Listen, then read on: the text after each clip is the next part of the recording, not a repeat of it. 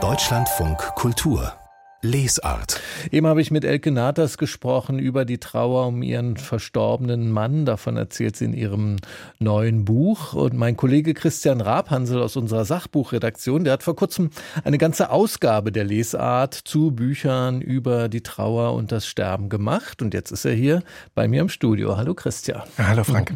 Es gibt ziemlich viele Bücher über diese Themen. Mhm. Und, und das hat ja doch was Merkwürdiges, denn über den Tod zu reden oder auch nur daran zu denken, das vermeiden viele, aber über Trauer und Sterben schreiben oder lesen, das tun viele offenbar doch ja, gerne, auch wenn das komisch klingt. Gerne, ja, ja, tatsächlich gerne ist vielleicht nicht das richtige Wort, aber es spricht eben jeden von uns so unmittelbar an, weil es so eine essentiell menschliche Erfahrung ist, egal ob wir die schon selber durchgemacht haben mit Angehörigen oder Freunden oder auch nicht.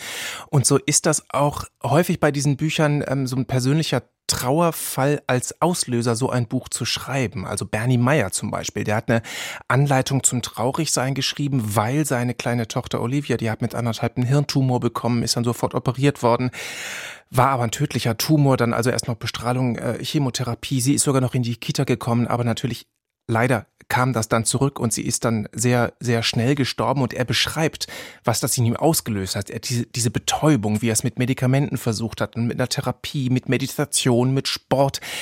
Und wie er so versucht hat, eine Art des Trauerns zu finden. Er sagte auch selber, das sind jetzt keine Pauschalrezepte, das hat ja Elkenatis vorhin auch deutlich gemacht. Sowas mhm. gibt es nicht, sondern er berichtet von seinen individuellen Erfahrungen und bietet das an. Und er verknüpft das in seinem Buch mit einer kleinen Kulturgeschichte der Trauer. Also welche Bräuche gab es so über die Jahrhunderte, die Jahrtausende, früher viel stärker dieses performative, ritualisierte Trauern. Ähm, und heute ist das viel individualisierter. Und ja, da habe ich ihn gefragt, was verändert das eigentlich beim Trauern? Und da hat er mir äh, folgenden Satz gesagt, den habe ich mal mitgebracht. Das ist ja ein Problem, was uns in der Gesellschaft überhaupt begegnet. Ich habe plötzlich so viele Möglichkeiten. Und da weiß ich gar nicht, wie ich richtig mit Trauer umgehe, wie ich empfinden soll. Also das, da hat die ritualisierte Trauer einfach auch geholfen, ja. zu wissen, wie ich mir jetzt zu verhalten habe als Trauernder, als Trauernde. Mit der individuellen Trauer kommt auch gleichzeitig so eine Überforderung hinzu. Und das ist so schwer zu unterscheiden, wo ist es jetzt okay zu verdrängen, weiterzumachen? Und wo muss ich mich jetzt wirklich intensiv mit etwas beschäftigen, weil ich mhm. kann nämlich schon auch in einer gewissen Trauer, in einem Trauerzustand hängen bleiben. Ja, und dann bleibt man hängen. Und ja, er sagt irgendwie so paradoxerweise gab es für ihn auch so einen Augenblick der des Trostes in der Untröstlichkeit, nämlich als klar war, seine kleine Tochter wird sterben und dann eine Therapeutin zu ihm sagte, das ist auch okay, dass sie jetzt einfach wirklich nicht weiter wissen. Und dann zu sagen, das einfach zu akzeptieren, das hat ihm dann tatsächlich geholfen. Und das ist ja ein vergleichbarer Fall mit dem, den wir gerade mit Elke Natas hatten. Also hier schreibt ein Vater über den Verlust seiner Tochter ja. und über die Trauer. Bei Elke Natas war es der verstorbene Mann. Ist das ist die vorherrschende Perspektive beim Schreiben über das Lebensende, oder? Man erzählt von einem nahen Menschen, den man verloren das, hat. Das ist sehr häufig so, eben weil es häufig der Anlass und der Auslöser auch ist, überhaupt dieses Buch zu schreiben, aber nicht immer. Ich hatte zum Beispiel auch ein, ein anderes Autorenduo, Autorinnen-Duo, die beschreiben das Ganze aus Bestatterinnensicht. Ähm, also über die Dinge, die wir vielleicht nicht wissen, weil man nicht so genau nachfragt oder erst nachfragt, wenn es zu spät ist. Da habe ich total viel drin gelernt. Also zum Beispiel, dass ich verstorbene Menschen aus dem Krankenhaus noch mit nach Hause nehmen kann. Selbst wenn dann im Krankenhaus gesagt wird, oh, das geht jetzt gerade nicht. Das bedeutet sehr häufig einfach nur, äh, ich weiß jetzt auch nicht, wie das geht oder das wäre jetzt mhm. irgendwie kompliziert, das passt jetzt irgendwie gerade nicht so. Also was man da alles machen kann, äh, dass man auch äh, dann die Verstorbenen selber mit ankleiden kann, auch zurecht machen kann und auch, ja, da wollte ich auch dann wissen von Sarah Benz, das ist eine dieser Bestatterinnen, was macht das eigentlich mit uns, wenn wir den Tod begreifen, wirklich physisch begreifen? Und das hat sie mir geantwortet. Begreifen kommt von Anfassen. Zu spüren, dass jemand, der wichtig ist, gestorben ist, das ist ja nicht nur eine kognitive Geschichte. Also wir hören irgendwie so und so ist gestorben und haben das dann im Kopf und reagieren da auch emotional drauf. Aber eben zu spüren, dieser Mensch wird kühl, der bewegt sich nicht mehr, der atmet nicht mehr, der ist ganz ruhig. Und wenn ich was frage, dann kriege ich keine Antwort mehr. Und es ist aber trotzdem irgendwie noch die Hülle von einem Menschen, der mir wichtig war. Und dann kann das hilfreich sein, zu bespüren, was Todsein eigentlich bedeutet.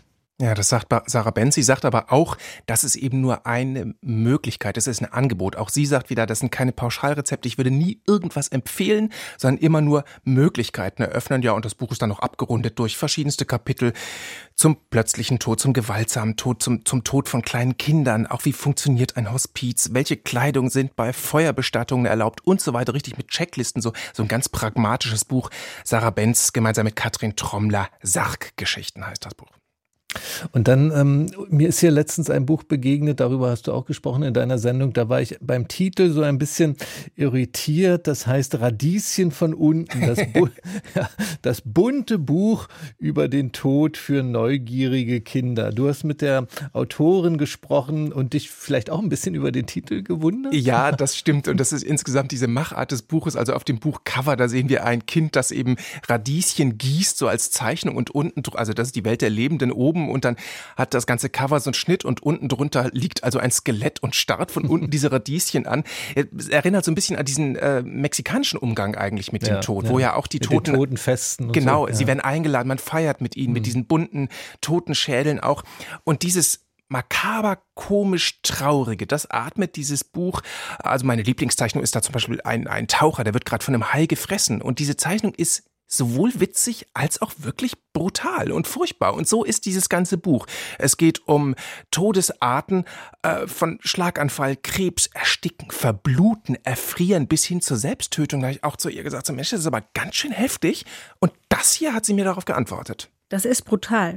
Aber der Tod ist auch brutal. Der Tod ist auch eine Zumutung. Und wir können ja Kinder nicht davon fernhalten. Sie bekommen das mit, sie bekommen Nachrichten mit, sie bekommen mit, wie Menschen Krebs bekommen und sterben müssen, sie bekommen mit, wie alte Menschen sterben und auch da war es wieder mein Ansatz, dieser kindlichen Neugier auch die Dinge beim Namen zu nennen und darüber zu reden. So ja. sterben auch Menschen. So sterben Menschen und das nimmt sie, da nimmt sie Kinder eben wirklich ernst. Das Ganze aber trotzdem immer auch spielerisch, also bis hin zu einer Bastelvorlage für einen Pappsarg, damit man mal ein kleines Haustier spielerisch beerdigen kann. Also Katharina von der Garten, das war die Autorin, die wir gerade gehört haben.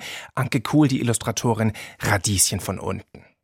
Das sind jetzt alles Bücher, wenn ich es jetzt richtig verfolgt habe, ähm, wo man über das Sterben der anderen liest mhm. und äh, wo darüber geschrieben wurde, dass man jetzt über den eigenen Tod ganz intensiv nachdenkt, wie fern er auch immer ist. Gibt es das eigentlich auch in Büchern? Das scheint tatsächlich so ein bisschen ein Tabu zu sein. Ich kenne nur ein Buch, das das wirklich tut. Das ist aber auch tatsächlich mein Favorit, obwohl es schon ein paar Jährchen auf dem Buckel hat, das Buch. Roland Schulz, So sterben wir. Das ist ein Buch über unser eigenes Sterben, wirklich ein minutiöser Bericht, sehr gründlich recherchiert. Vor allem aber diese Ansprache. Er spricht uns als Leserin, als Leser an mit einem Du. Dein Herz hört auf zu schlagen, deine Gliedmaßen werden kalt, Dein Mund wird vom Bestatter zugenäht, um im Sarg nicht blöde offen zu stehen. Dein Haar brennt im Krematorium.